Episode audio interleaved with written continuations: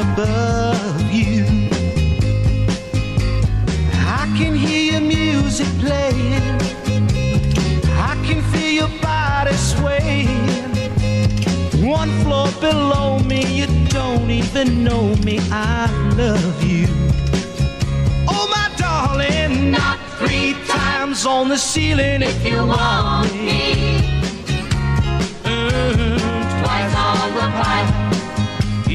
Answer is no.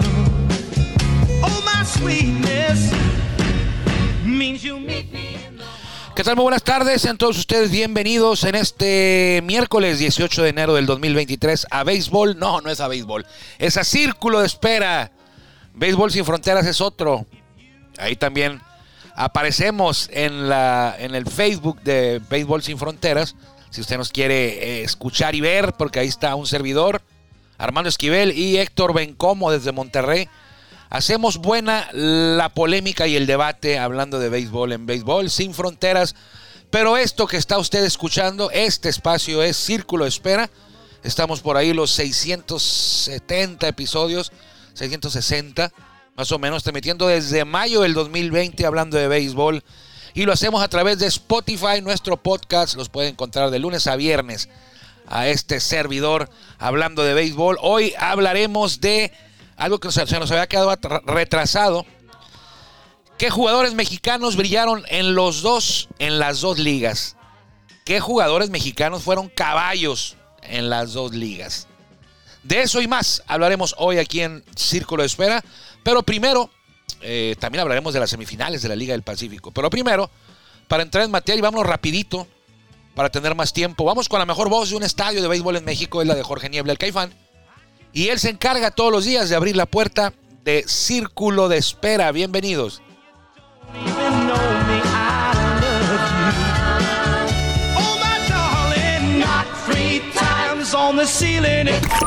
Ya estamos en el círculo de espera. Acompáñanos a tomar turno y hablar de béisbol con un toque relajado.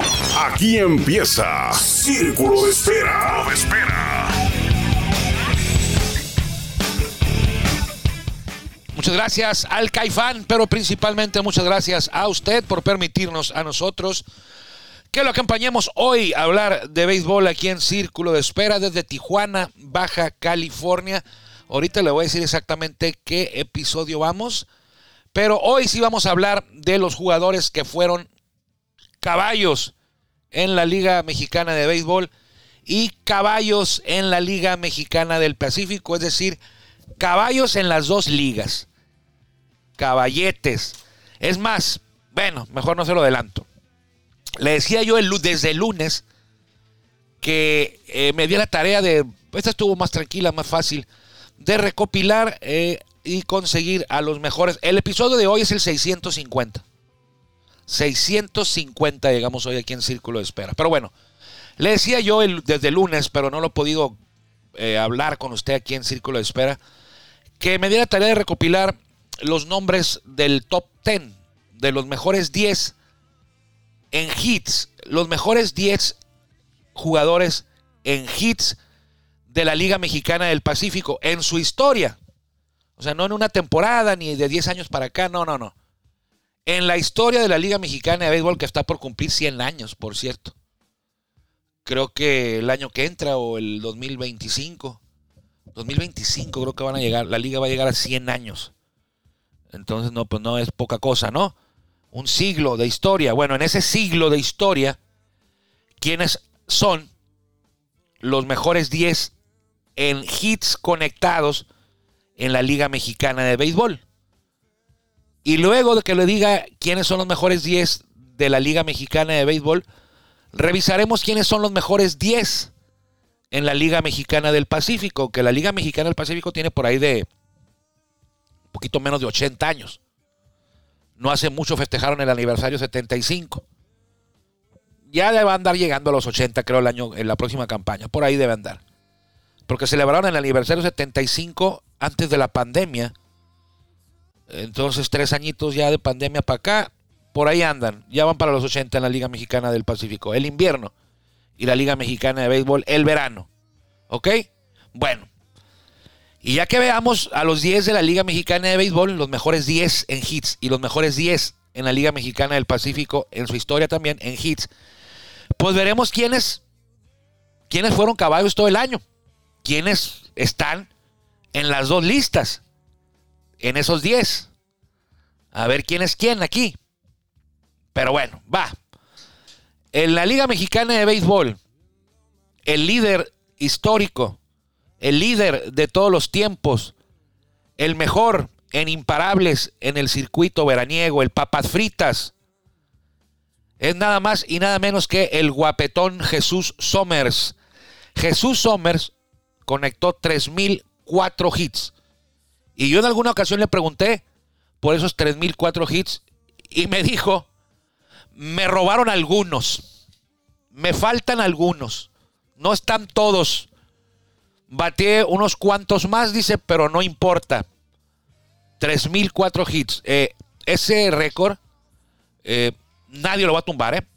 Nunca va a dejar de existir. Jesús Hammer va a ser el líder de hits por los siglos de los siglos de los siglos. Uno, eh, cuando jugaba Jesús, bueno, Jesús Hammer jugó como 30 años, para empezar. Nunca se fue a organizaciones de grandes ligas ni nada. Fue todo Liga Mexicana de Béisbol. Esa es una. Dos, cuando jugaba Jesús Sommer, las temporadas regulares eran de 120, 130, 140 juegos. 140 juegos tenía la temporada regular. Ahora son de 90. Hubo una que no existió, la del 2020. La del 2021 fue de 60 juegos. Entonces, no, no, no va a haber forma de que alguien le dé alcance a Jesús Somers. 3004 hits. El líder de todos los tiempos de la Liga Mexicana de Béisbol. En segundo lugar, Nelson Barrera. 2937. Nelson Barrera. Tercer lugar, y no está en el Salón de la Fama el tercer lugar, ¿eh? Eh Summers y Barrera sí. Luis Arredondo, 2815. El Rayo Arredondo está en la boleta, seguramente este año va a entrar. Luis Arredondo, 2815. En cuarto lugar está el Superman de Chihuahua, Héctor Espino, 2752. Héctor Espino la mayoría de ellos con Monterrey. Daniel Fernández es el quinto lugar con 2.648, pero está empatado con alguien que usted a lo mejor se imagina que solo fue o solo es bueno manejando. Pues no, Daniel Fernández está empatado en el quinto lugar con Roberto el Chapo Vizcarra.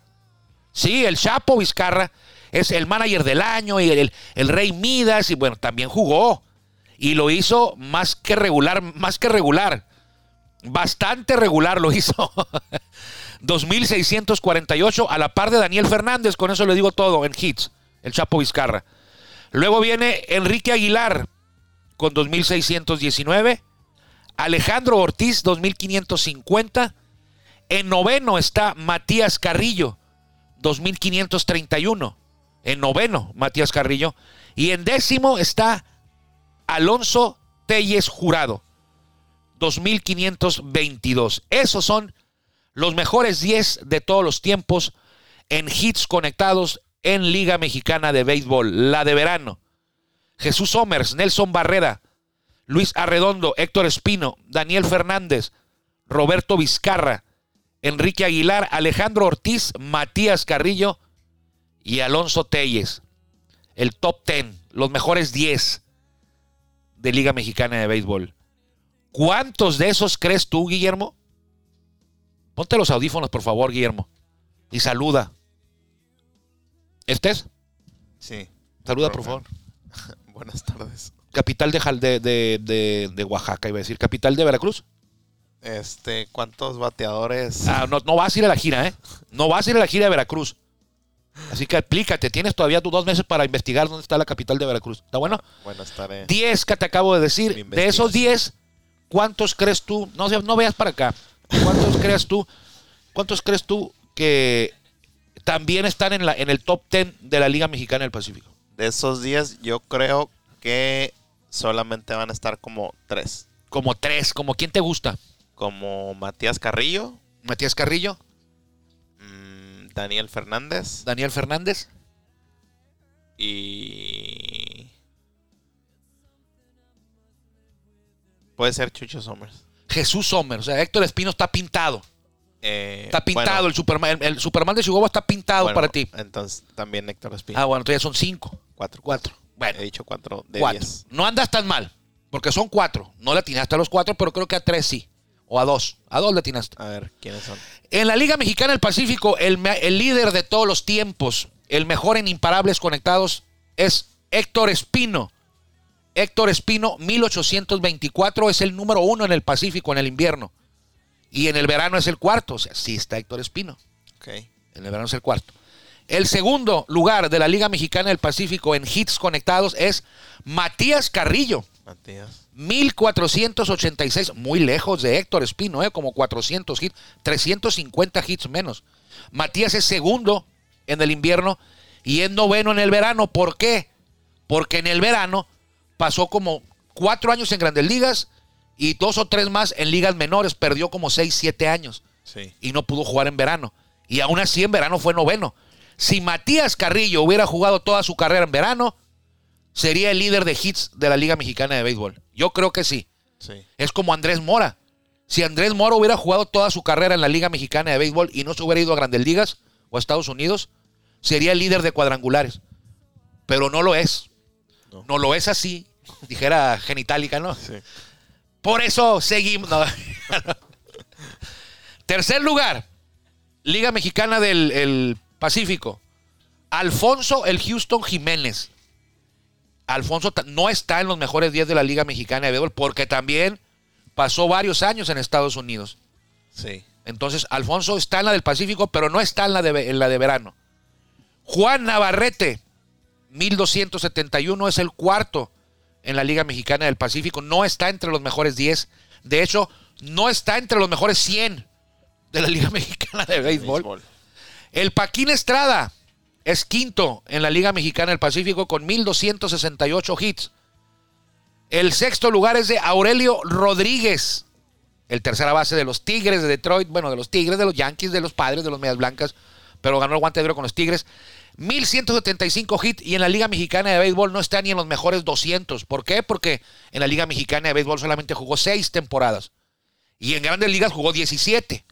Entonces, pues no podía jugar en, la- en las grandes ligas y en la Liga Mexicana. Entonces, 1, 2, 3, 4. Él era el sexto, Aurelio Rodríguez. El séptimo lugar es el Manny Rodríguez, que se acaba de retirar y está en séptimo.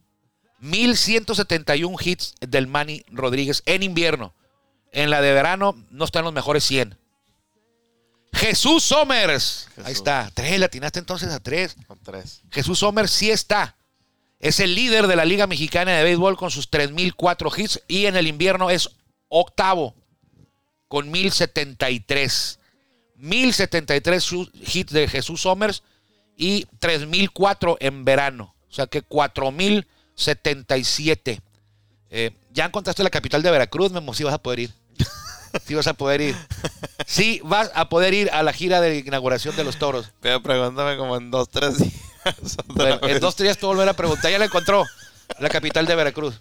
Ya, ya está. Pero Felicidades. Pregúntame la otra Felicidades. semana. ¿eh? A ver Felicidades. si me acuerdo. Bueno, la siguiente misión imposible para ti es la capital de Tamaulipas. Te la encargo para el viernes, ¿eh?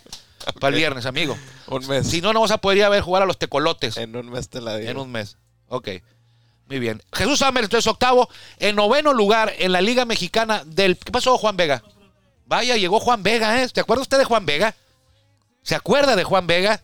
Ya Aquel fundador del programa de, de Círculo de Espera, Juan Vega. Que dice que no lo dejas hablar. Aquí anda Juan Vega. Se hace del rogar. Pero bueno, noveno lugar en la Liga Mexicana del Pacífico. Oscar Robles, 1063 hits. Pero Oscar Robles no está en la, lista de la Liga Mexicana de Béisbol. Solamente en la Liga Mexicana del Pacífico es el noveno. Y en la Liga Mexicana de Béisbol es el número 100 exactos. 100. Y también Oscar Robles pudo estar más alto en la Liga Mexicana de Béisbol, pero pasó tres años en grandes ligas, además de varios años en ligas menores. Entonces yo creo que Oscar no se arrepiente de eso. No importa que no esté entre los mejores 10 de la Liga Mexicana de Béisbol, él jugó grandes ligas. Y qué coincidencia, en décimo lugar, en la Liga Mexicana del Pacífico, y en décimo lugar, en la Liga Mexicana de Béisbol, Alonso Telles.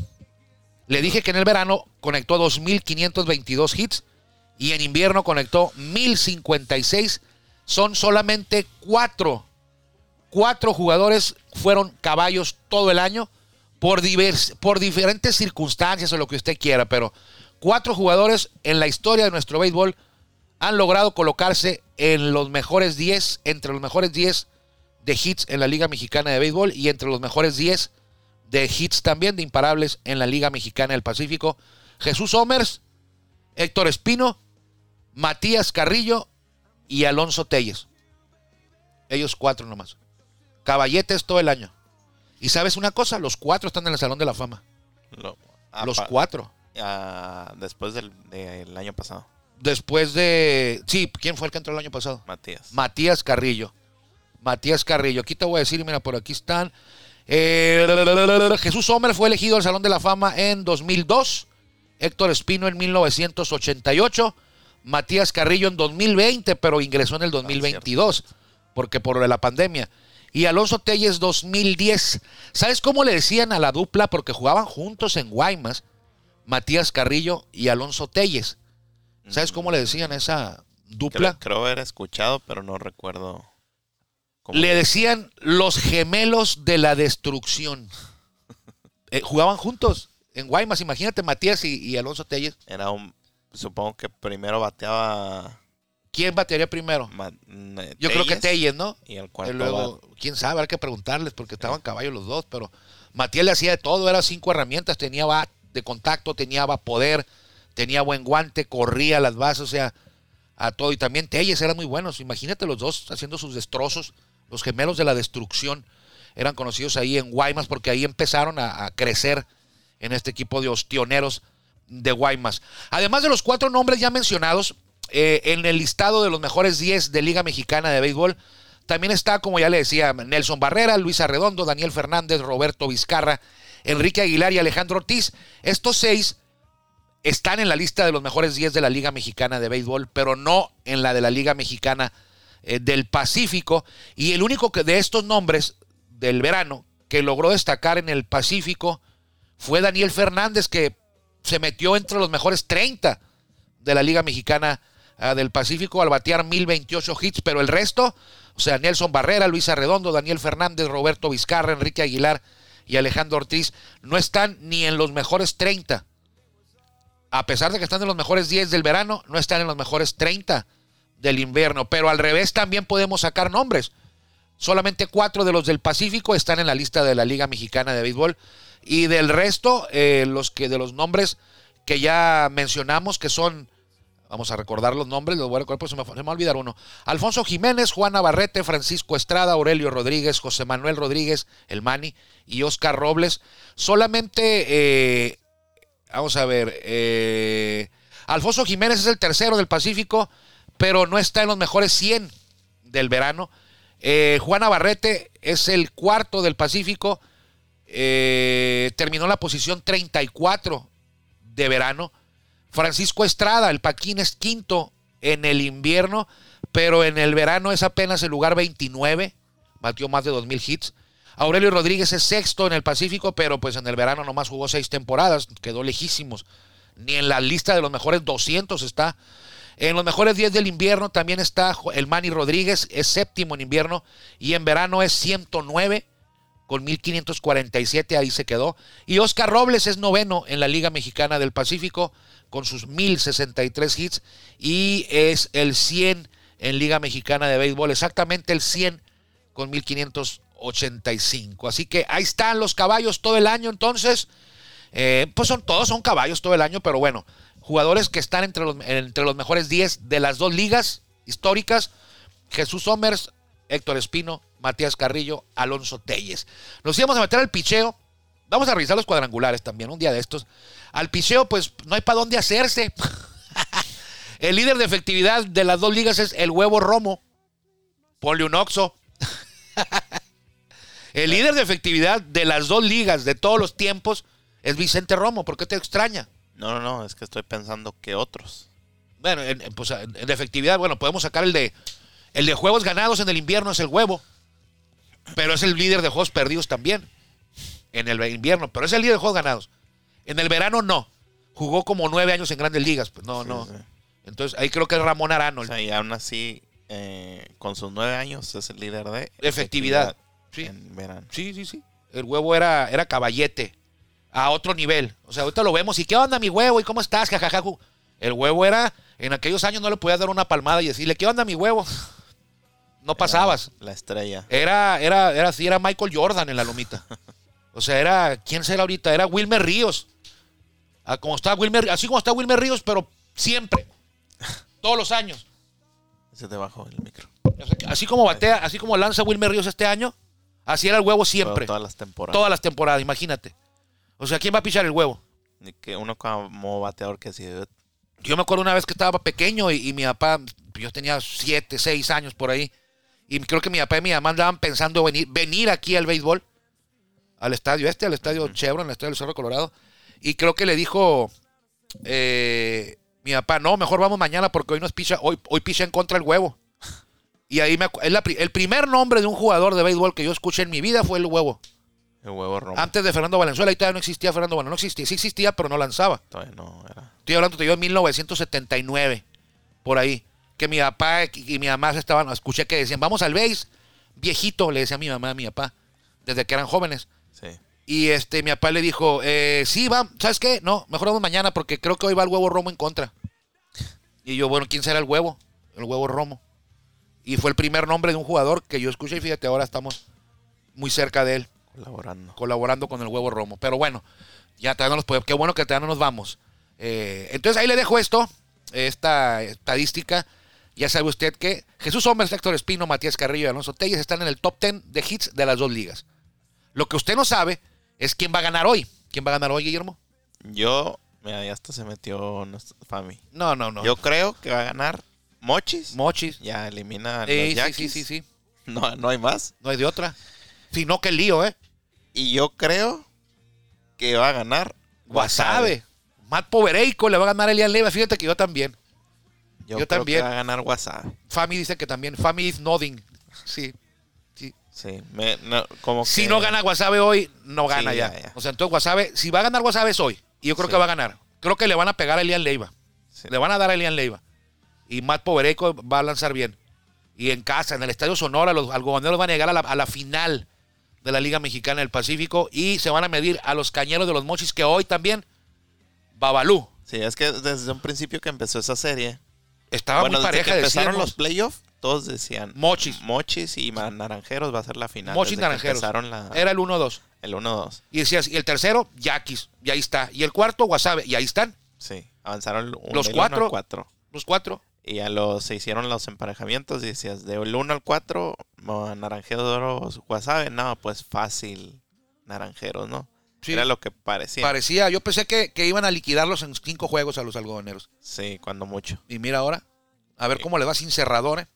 Sí, porque se lesionó. Se lesionó nuestro y- amigo y Brandon que- Koch, Y el que firmó. el que Toros, firmó ¿no? Toros. Ah, los Toros acaban de anunciar algo muy importante. Regresa Nick Williams. Ah, regresa Nick Williams. Regresa tu amigo Nick La- Williams. El, el, el, el- ¿Cómo era el apodo que le puso El huracán de Galveston. el huracán de Galveston? 29 cuadrangular la temporada pasada. eh, fue eh, estuvo en las conversaciones para jugador más valioso del 2022. Más valioso de toda la liga, no nada más de toros.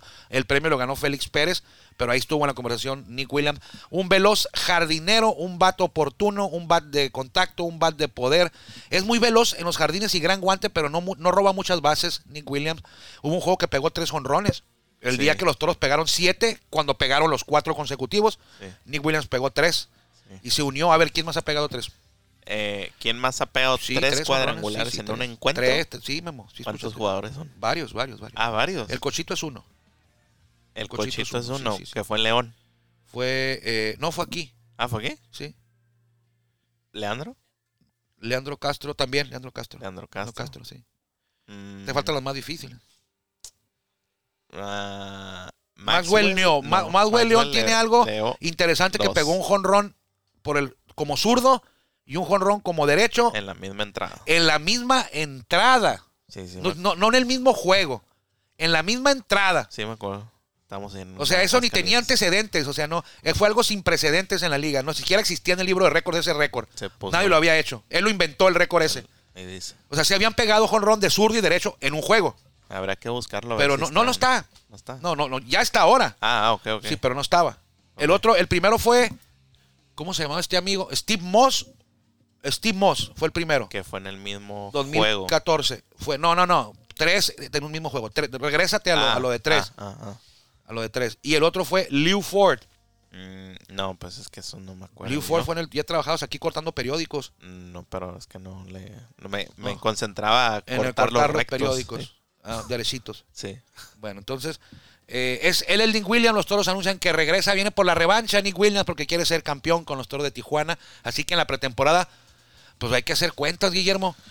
Nick Williams, Junior Lake, Leandro Castro, José Rondón, Oswaldo Arcia, Renato Núñez. eh, y sigue agregando nombres. A ver, ¿Quién se va a quedar? Oye, yo, yo he escuchado, ¿te acuerdas cuando fuimos allá, a Monterrey que saludamos a Isaac? Isaac Rodríguez. Sí, que dijo, ah, es que estoy tratando de con- convencer a mi roomie y creo que es el que quedó de jugador más val- valioso, Yasmani. Y Asmani Tomás. Sí, dijo, ah, es que lo estoy convenciendo para que vaya a los toros. Ah, pues está bien, ¿no? Pues estaría bien a ver otro nombre más Otro. para poner en la mesa a ver qué pasa. Hombre. Si es que se llega a ver algo ahí.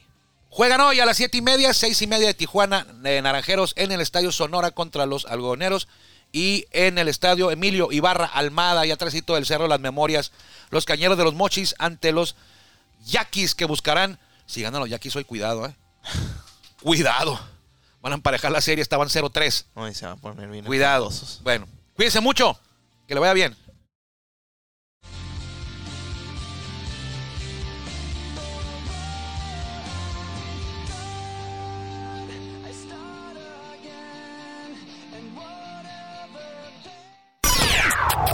Gracias por acompañarnos en el Círculo de Espera.